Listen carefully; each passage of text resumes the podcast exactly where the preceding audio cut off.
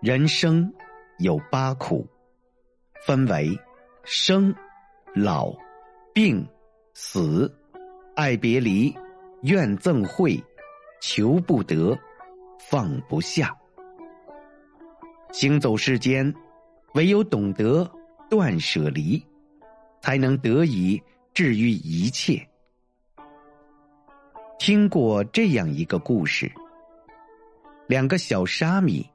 分别住在两座山上，他们常常会在下山挑水的路上相遇，久而久之便成为了好朋友。约定了每一天一起挑水的时间，风雨无阻。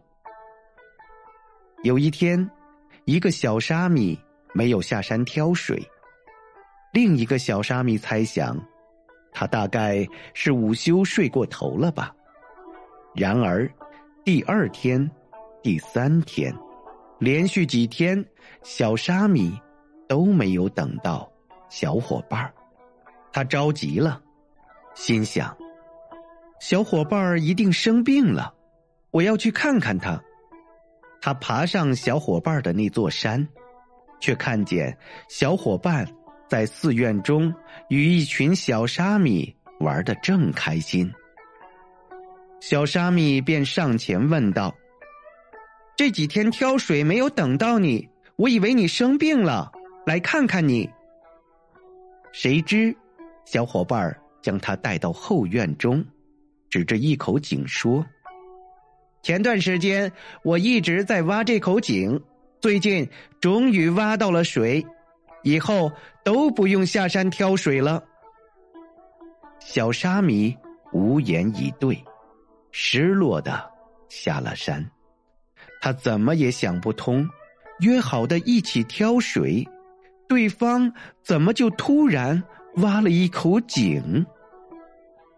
他找到师傅，说出苦恼。师傅淡淡笑道。人世间的缘分，自有天意，缘至则聚，缘尽则散，没有谁一定离不开谁。